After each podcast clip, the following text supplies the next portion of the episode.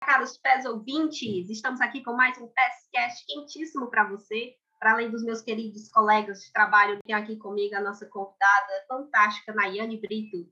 Nayane é engenheira de energia, graduada pela UNB, e também realizou intercâmbio acadêmico no Politécnico de Montreal e no Instituto de Ciências Aplicadas na Rouen, na França. Trabalha desde 2003 no setor, desde 2013 no setor de energia, passando por associações setoriais, comercializadoras e multinacionais. Hoje faz parte do time fundadora da Lemo Energia. Nayane é muito engajada e proativa quando o assunto é energia, né? Então, Nayane, muito obrigada por aceitar o convite de estar presente aqui conosco. Obrigada a vocês pelo convite. Eu fiquei muito lisonjeada e estou muito empolgada sobre o assunto que é um dos meus preferidos do momento. Então, vamos nessa.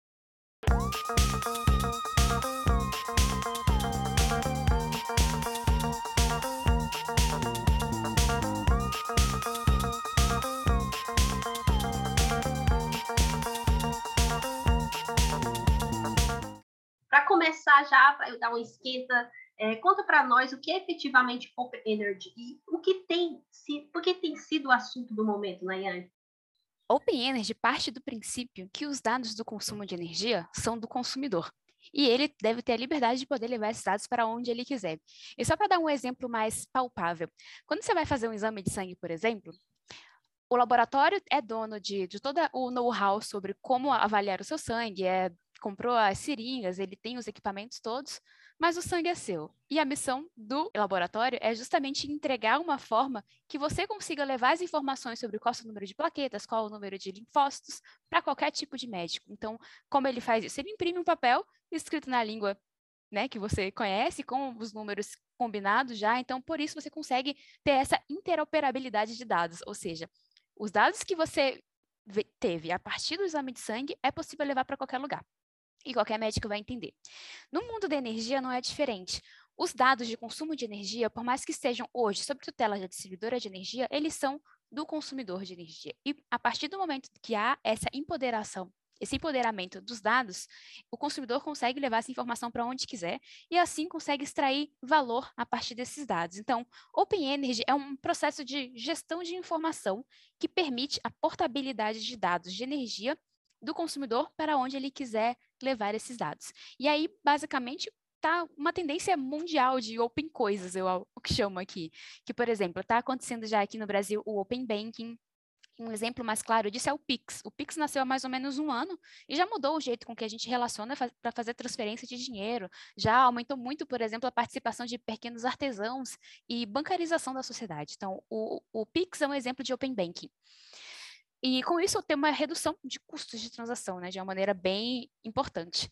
Outros exemplos de open coisas é o Open Insurance, que está acontecendo também, e aí não só aqui no Brasil, mas no, no, mundo de forma geral, que permite com que os dados de seguradoras de saúde consigam conversar entre elas. Então você pode, por exemplo, levar o seu histórico de utilização de seguro de carro, por exemplo, de uma seguradora para outra, e assim você não fica preso nela para conseguir garantir aquela questão de quanto menos você usa sinistros, mais barato fica o seu plano de seguro, você consegue levar essas informações para outras seguradoras. Isso reduz o custo de uma maneira global. Então, no mundo da energia, não é diferente. Open Energy é uma ferramenta para conseguir com que esses dados de energia sejam interoperáveis entre todos os agentes do setor.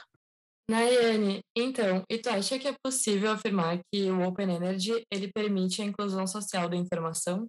Nicole, essa pergunta é muito boa, e principalmente do ponto de vista que a gente tem chamado aqui de consciência energética. Basicamente, consciência energética é o consumidor saber o que, que, que faz, o que, que significa a conta de luz dele. E aí, aqui de novo, vou dar um exemplo do Brasil. A gente é muito, a gente já tem essa consciência energética.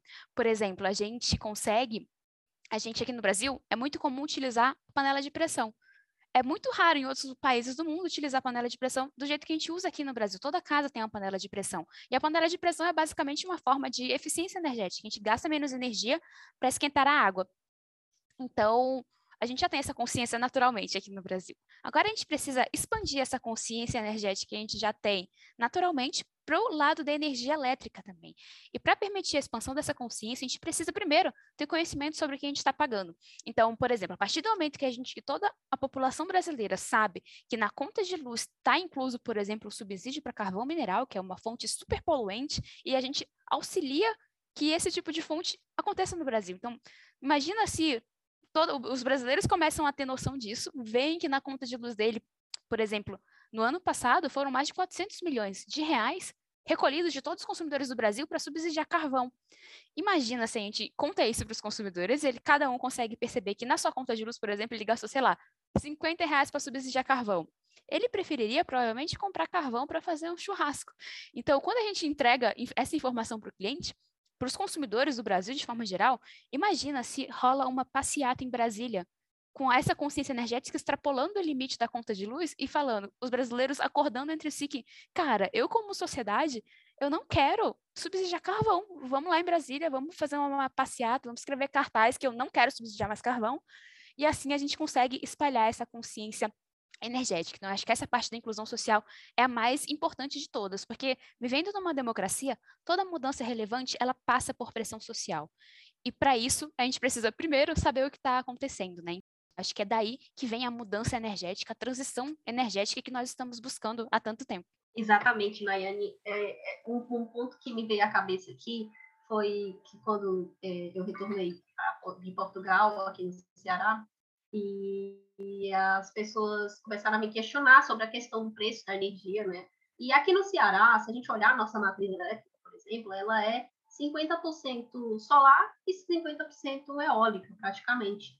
E as pessoas, elas estavam pagando uma conta aqui que não é dela, na verdade, né? Só que nosso sistema ele é interligado, não tem um mercado livre. Então as pessoas quando eu começar a contar para ela que a nossa energia é verde, que o, o Nordeste é um exemplo, por exemplo, nessa área, eh, as pessoas ficaram surpresas, né? Você acha que o Open Energy pode contribuir efetivamente nessa conscientização de onde vem a, a, a energia que tu consome, falando no princípio de geração? Nossa, Ervilha, esse exemplo que você deu foi maravilhoso, né? Que é, é uma informação que passa despercebida de forma geral.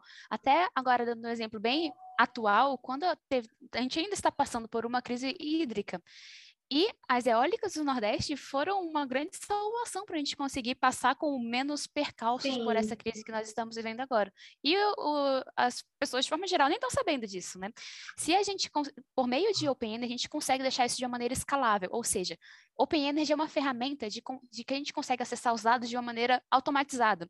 Então, a gente consegue fazer um aplicativo, sabe? A gente faz um Pokémon GO da energia. Coloca os, os vizinhos para competir entre eles, para saber quem economiza mais energia dependendo de como está a época do ano, a gente consegue pegar esses dados junto com a CCE, por exemplo, que é a Câmara de Comercialização de Energia Elétrica, que é uma das entidades que congrega muitos dados do setor, e entregar para os consumidores no mês a mês quanto é que está. E também agora, nesse, durante o período da crise hídrica, a gente importou muita energia da Argentina, que é basicamente gás natural que eles usam lá. Então, todos esses dados a gente consegue acompanhar no mês a mês. E aí, um outro ponto interessante sobre isso também é que a gente consegue calcular qual é a pegada de carbono no mês a mês de cada um dos consumidores do Brasil. E ainda levando em conta que o setor de energia é o ele perpassa todos os outros setores da sociedade, telecomunicações usa energia, a indústria usa energia, nossas casas usam energia.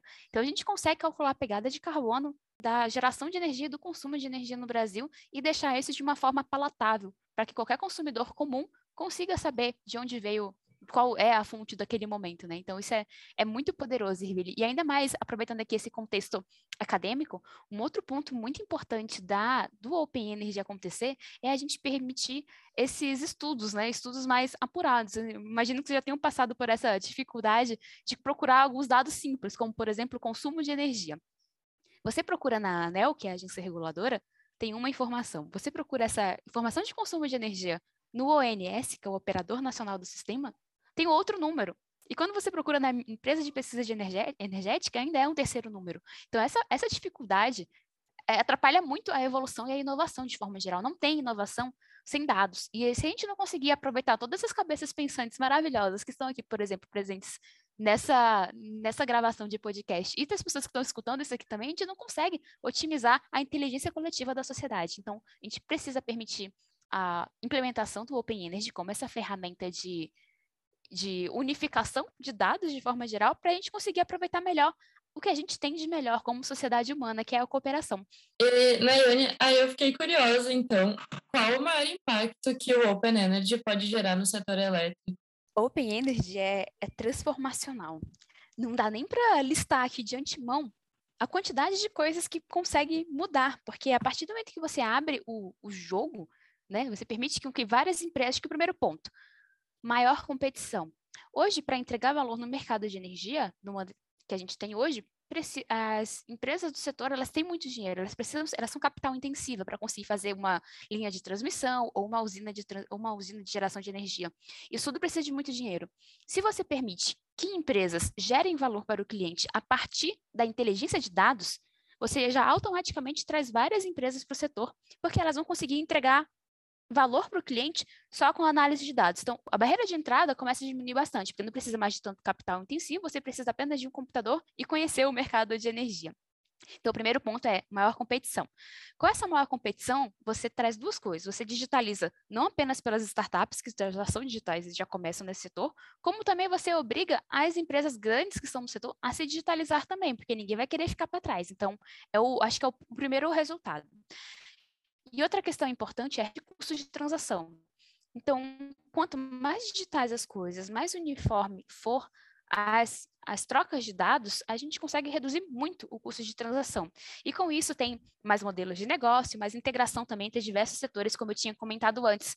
Por exemplo, a gente pode utilizar os dados de energia como comprovante de residência. A gente já usa hoje como comprovante de residência a conta de luz, só que você tem que lembrar de levar ela, ou tem que achar ela em algum lugar do seu e-mail. Se você puder utilizar se os, os, dados de energia forem de uma maneira aberta, é claro que é tudo isso com autorização do cliente, você consegue reduzir muito esse custo transacional de, por exemplo, abrir uma conta no banco, ter que levar o comprovante de residência, ter que tirar uma foto. Agora não, você consegue simplesmente autorizar o banco a acessar sua informação na distribuidora, isso tudo já acontece.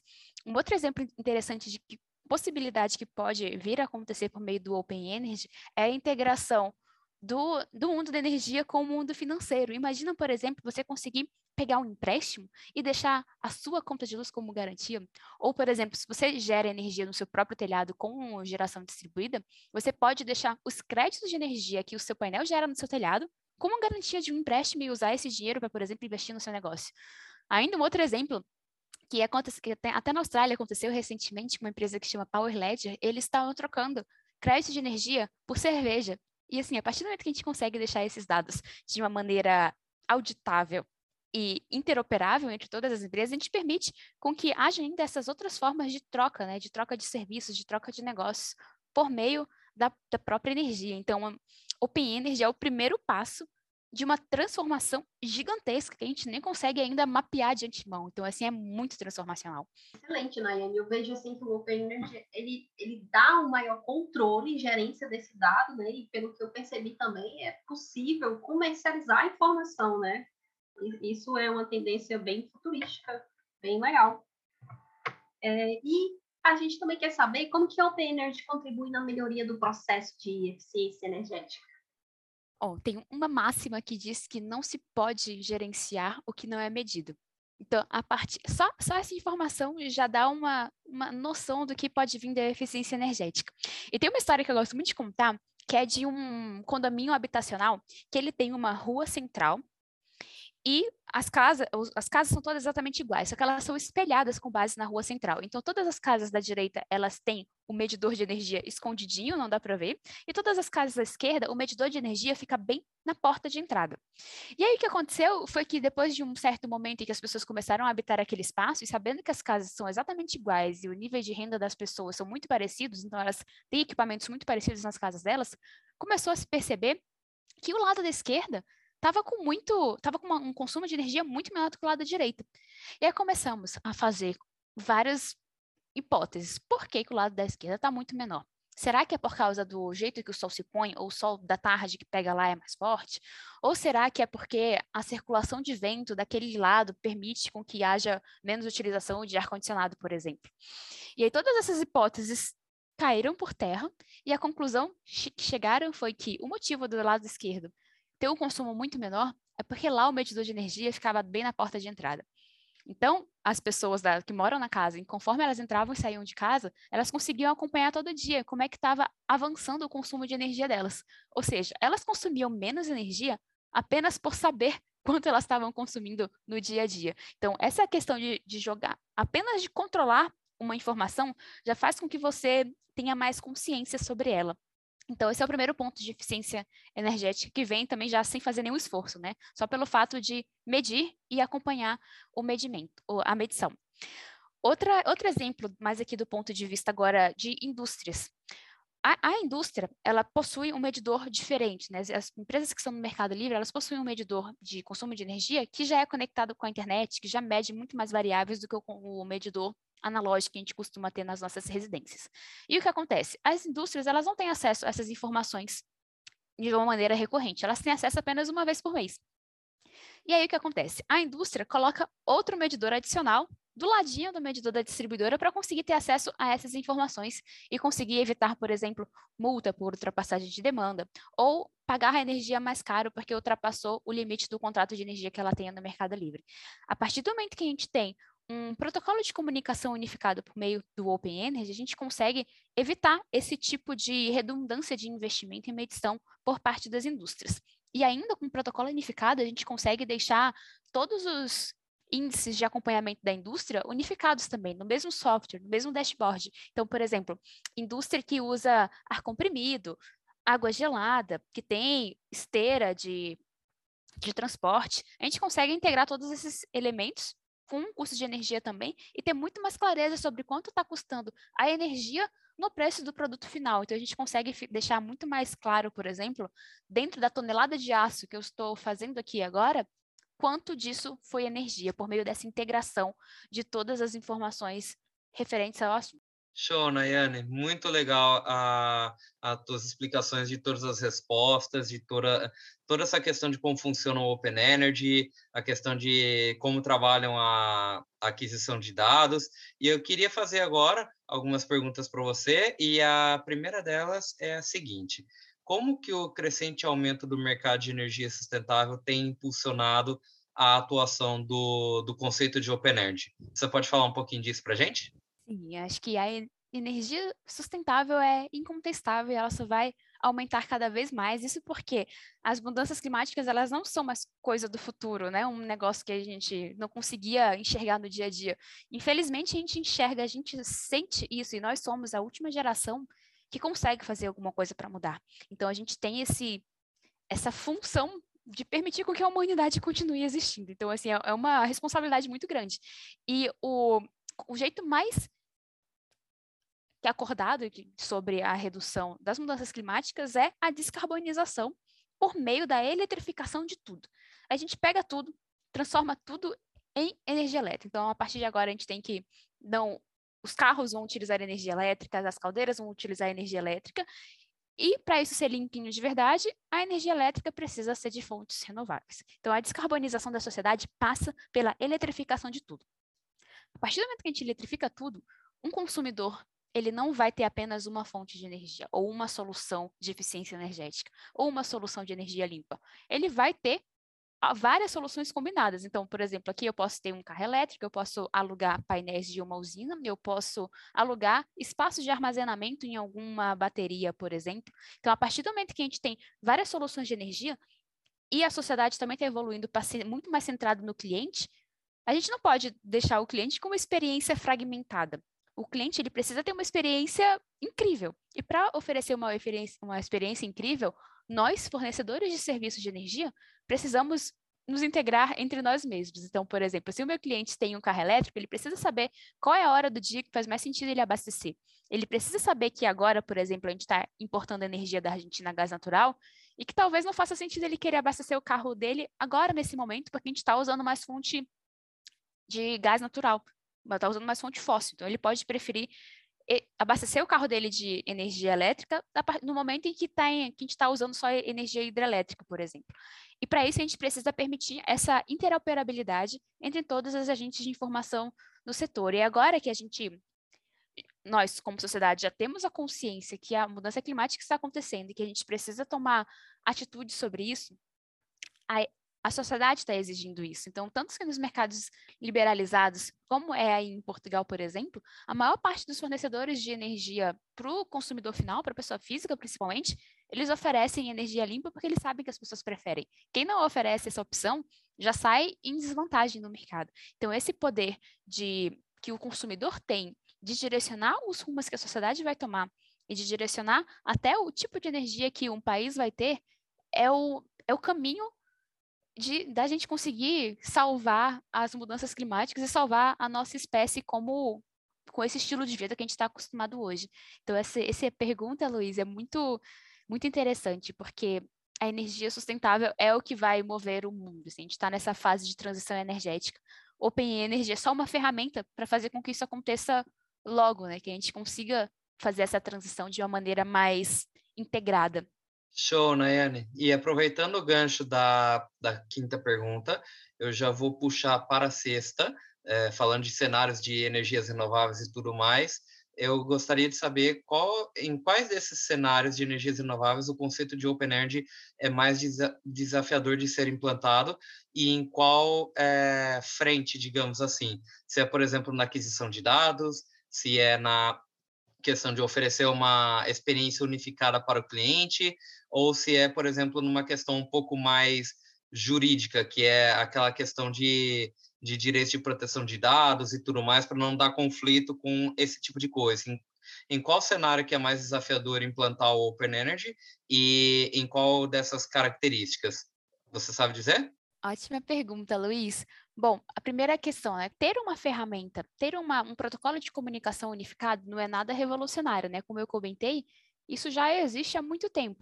E aí, só para dar um exemplo bem mais palpável, sabe quando você faz o login em algum lugar, em algum site, e você faz por meio do Facebook? Então, por exemplo, eu faço o login na Amazon, por meio do Facebook.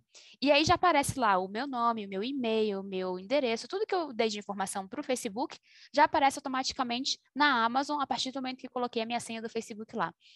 Esse protocolo de comunicação já é muito bem conhecido da, da, da internet de forma geral. Então já tem, já é, já tem uma segurança de informação muito mais robusta do que o jeito que é feito hoje, porque a maior parte das pessoas compartilha login e senha. Então, assim, isso é o pior jeito possível para trocar dados, para trocar informações na internet. Outra questão sobre Open Energy é que, assim, não precisa de nada muito revolucionário para fazer isso acontecer hoje. A, as distribuidoras de energia, quase todas, já têm uma área logada, ou seja, você já consegue colocar o seu número de instalação e a sua senha e acessar as suas informações lá de quanto foi seu consumo de energia, de quanto se você pagou a última conta ou não, de quais são seus dados cadastrais. Isso já é uma API que a gente chama, né, que é uma interface de aplicação, de aplicativo, melhor dizendo. A partir do momento em que a gente consegue colocar uma forma alternativa de login, essa mesma forma que eu falei do Facebook, de logar com o Facebook, se a gente conseguir fazer uma coisa parecida nas distribuidoras de energia, que já não é nada muito difícil, né? Porque os protocolos já são muito bem conhecidos na internet. É só a gente usar um que já tem isso já está resolvido. Então, o primeiro passo aqui no mundo startupeiro a gente chama de MVP, né, que é o mínimo produto viável. O mínimo produto viável de Open Energy é oferecer uma forma alternativa de login para a API da distribuidora. Isso, o maior desafio, eu acho, é conseguir levar a palavra por aí. Então, por isso, de novo, que eu agradeço muito a possibilidade de estar aqui falando sobre isso. Porque quando a gente começa a levar para a sociedade que essa possibilidade existe, não é nada muito revolucionário, isso já acontece há muito tempo, a gente começa a provocar as distribuidoras de energia, a agência reguladora sobre essa possibilidade. E assim a gente consegue trazer a inovação para dentro do setor. Então, acho que o, principal desafio disso é que o setor de energia ele é muito fechado. Assim, a gente tem um oligopólio, são poucas empresas que conseguem atuar no setor, tem poucas startups ainda que se aventuram nesse, nessa área.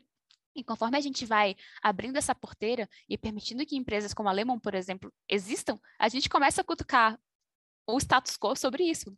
Então, acho que esse é um, o desafio, né? Levar a palavra por aí e fazer com que mais pessoas saibam que existe essa possibilidade. A partir desse momento, a gente começa a querer mudar alguma coisa e fazer um esforço ativo como sociedade para trilhar esse caminho. Maravilha, maravilha, Nayane. Obrigado pela explicação, obrigado por clarificar essa questão do, dos cenários e tudo mais foi uma, uma explicação muito boa, muito, muito técnica. Tenho certeza que o, os ouvintes gostaram bastante.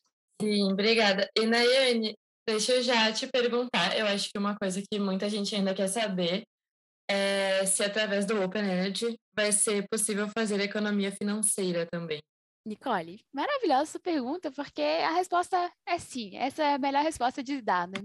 Mas qual que é? De novo, o Open Energy é uma ferramenta de é um protocolo de comunicação. Então, é basicamente todo mundo combinar que vai falar português. Está todo mundo falando português, a gente consegue se entender. Open Energy é todas as empresas de energia combinar que vão falar o mesmo protocolo de comunicação. E assim elas conseguem trocar informação. E aí, qual que é o ponto principal? O mundo de energia, como vocês muito bem sabem, é super complexo. Então, é muito difícil para o consumidor final, que está tendo que se preocupar com mil coisas, saber por exemplo, que existe enquadramento tributário diferente quando o consumidor está cadastrado como comercial ou como residencial na conta de luz. É muito difícil para o consumidor final saber, por exemplo, que está acontecendo um programa de redução voluntária de consumo que o governo está pagando 50 reais a cada 100 kWh economizado. Não dá para saber disso tudo, porque não é a tarefa do consumidor final, né? Mas é a minha tarefa aqui como profissional do setor, é a tarefa nossa como, os, como acadêmicos e conhecedores do setor que somos. A gente precisa levar essa informação por aí. Então, várias, uma forma de economizar dinheiro já no primeiro momento é esse, é de fazer análise de dados do consumidor de energia e falar para ele que ele, por exemplo, pode se enquadrar em uma outra modalidade tarifária e conseguir economizar dinheiro, ou que ele está elegível a um outro enquadramento tarif tributário e ter uma redução de CMS. E aí, só para dar um exemplo mais palpável, no estado de Minas Gerais, se você está cadastrado como residencial, o seu ICMS é 5 pontos percentuais maior do que quando você está cadastrado como comercial. E como boa parte dos pequenos negócios no Brasil é um salão de beleza que está no, no, no, quintal de uma casa, ou é um, uma mercearia que está na garagem de outra, os, os pequenos empreendedores simplesmente não sabem dessas coisas. Então, a gente consegue levar essas informações. E quando a gente soma todas essas possibilidades, a gente consegue entregar até 15 pontos percentuais de economia na conta de luz dos consumidores, simplesmente olhando, analisando a conta de luz deles e entregando a informação sobre como isso acontecer. E aí o primeiro passo do Open Energy seria entregar isso já agora de antemão e entregar um tutorial para ele. E no momento em que a gente começa a evoluir no, no processo de implementação do Open Energy, seria possível até eu, por exemplo, como uma startup do setor, conseguir me conectar diretamente com a distribuidora e fazer a alteração que for necessária por meio para o cliente. Então, ele não vai precisar nem, por exemplo, se ele quiser se, se fizer sentido econômico para ele se enquadrar como tarifa branca, que é aquela tarifa que tem um valor diferente ao longo do dia, então, por exemplo, consumir energia meio-dia é mais caro do que consumir energia meia-noite. Na tarifa branca, ele consegue captar essa diferença de financeira entre a geração de energia entre um horário mais barato e um horário mais caro. Se eu conseguir entregar isso para o consumidor sem ele fazer nada, simplesmente aqui no meu aplicativo, isso muda muito o jogo e consegue entregar bastante economia, principalmente para os pequenos empreendedores, que são os que mais geram emprego no Brasil e que são os mais baqueados quando tem esse tipo de problema, como a gente está passando agora com a crise da pandemia, por exemplo. Então, é a economia é muito visível, né? Essa é a parte óbvia, é só a parte, o primeiro resultado. Mas também tem, como eu citei anteriormente, a questão de, para a indústria, de reduzir as redundâncias de medidores de energia elétrica. Tem essa questão também de, da possibilidade de fazer de ter mais integração com outros setores, como, por exemplo, o bancário e o de energia. Isso tudo é economia para o setor e é dinamismo para a economia brasileira, para a economia mundial, né? para a economia de onde haja Open Energy. Nossa, tô arrepiada aqui, Nayane. Tá muito bom, muito bom esse podcast. E já mais a fundo nessa questão, né? Agora eu falo com relação aos comercializadores de energia, Nayane, que acredito que sejam os principais stakeholders do Open Energy. Como que o consumidor cativo pode beneficiar-se com a, digita a digitalização através dessa ferramenta? Muito boa essa pergunta, Ervile, porque é um, a gente está fazendo conversando com o mercado sobre esse assunto, né? E com alguma frequência acontece essa, essa mistura entre o mercado livre de energia, o mercado cativo e o Open Energy. Como isso se encaixa, né? O que, que eles têm em comum, como que eles se relacionam. Mas, basicamente, voltando lá na, na explicação, na origem do que é Open Energy. Open Energy é uma ferramenta de troca de dados sobre energia. Então, todo mundo que tem dados de energia é beneficiário do Open Energy, não faz diferença se está no mercado cativo ou no mercado livre. O Mercado Livre acaba sendo um pouco mais fácil, né? Porque ele já tem algumas integrações desenhadas, então acaba sendo o processo de implementação é bem mais rápido. E as comercializadoras de energia, o que, que elas se beneficiam? O primeiro e mais óbvio de tudo é a digitalização dos estudos de forma geral. Né? Então, aquilo que eu comentei de estudo de modalidade tarifária, de viabilidade de migração para o Mercado Livre, isso tudo consegue, a gente consegue fazer de uma maneira muito mais automatizada, porque a gente consegue conectar, por exemplo, as informações sobre quando que foi assinado o contrato com a distribuidora, isso vai dizer que data que o consumidor pode migrar efetivamente para o Mercado Livre, vai poder fazer análise de quanto vai, com base no histórico de consumo de energia, quanto ele consegue economizar no mês a mês. Então, isso faz, isso dá uma redução muito significativa. Agora, jogando luz sobre as comercializadoras em si, elas conseguem, por exemplo, comparar com a concorrência. Então, eu sendo uma comercializadora de energia, eu consigo ver que tipo de de serviços o meu concorrente está oferecendo, quanto ele está cobrando por aquele serviço, consigo ver se faz sentido eu querer competir com ele ou não. E aí, isso aqui foi um, de novo, usando o exemplo do Open Banking, isso foi uma das vantagens adicionais que o setor bancário enxergou. E aí, quando começou o Open Banking, por exemplo, os grandes bancos, né, que, que são, que têm a maior parte da parcela de, do mercado do Brasil, no começo eles foram um pouco resistentes, né, porque, pô, eu vou compartilhar dado aqui com essas startups financeiras, eu vou perder o meu ouro. Mas aí eles começaram a perceber que essa análise competitiva começa a ser mais importante, porque os consumidores eles têm poder hoje. Eles vão, obviamente, comparar uma empresa com a outra. E se as empresas conseguirem fazer isso de uma maneira automática também, elas vão fazer análise de mercado delas e conseguir oferecer produtos melhores para os clientes. Então, isso faz muita diferença, porque aí os bancos conseguem, por exemplo, ver que serviços o concorrente está ofertando e ele não, e passar a querer desenhar um, um produto desse para ele, ou ele pode chegar à conclusão de que ele não vai conseguir competir nesse serviço mesmo, então eu vou melhorar muito outro serviço para eu conseguir manter o meu cliente aqui. E com tudo isso vem mais competição, e mais competição é a fonte de redução estrutural do custo global de energia. Show, Nayane. Agora que a gente está chegando ao final do, do nosso podcast, eu vou fechar aqui com a, com a última pergunta. É, não tenho certeza se a Nayane já, já deu um, um spoiler aí no meio, mas vamos lá. É, eu queria saber, para fechar o, o, nosso podcast, se o OpenEnergy é melhor aplicado para mercado regulado ou livre e quais os motivos que que mostram que ele é melhor em determinado mercado. Você pode falar um pouquinho para a gente rapidinho? Claro, eu acho que esse já rolou até o spoiler, né, Luiz? Como você comentou. Realmente, o Open Energy é uma ferramenta para empoderar os consumidores sobre os dados de energia dele. Então, na prática, não faz muita diferença se ele está no mercado livre ou no mercado regulado. Se ele tem dados de energia, ele vai se beneficiar disso. Uma pequena vantagem do mercado livre é que ele já os medidores, os consumidores que estão no mercado livre já possuem medidores com conexão com a internet, e a CCE, que é a Câmara de Comercialização de Energia Elétrica, já acessa esses dados diretamente. O único problema é que a distribuidora ainda é uma interface disso e a distribuidora libera os dados no Mercado Livre uma vez por mês. Uma possibilidade adicional seria fazer isso, deixar isso aberto para o consumidor conseguir a qualquer momento acessar os dados do, do, medidor de energia dele. Então, isso é um pouco mais fácil. Mas não faz muita diferença se ele está no mercado livre ou no mercado cativo porque ele, se ele possui dados de consumo de energia, ele consegue se beneficiar disso. E aí eu queria só aproveitar esse encaminhamento aqui para o final, para deixar um pouco mais claro o que seria, na minha cabeça, o processo de implementação do Open Energy, assim, um roadmap do, de cada uma das entregas, conforme vai evoluindo a discussão. A primeira entrega e mais simples de todas seria essa, de permitir uma forma alternativa de acesso ao API das distribuidoras. Então, da mesma forma que a gente consegue acessar a Amazon pelo login do Facebook, seria interessante que eu, por exemplo, aqui, como startup de energia, consiga acessar os dados de consumo do cliente por meio da, da, do próprio API da distribuidora. E aí isso fica super seguro, porque é a senha do próprio cliente que ele vai estar me autorizando ao colocar a senha lá.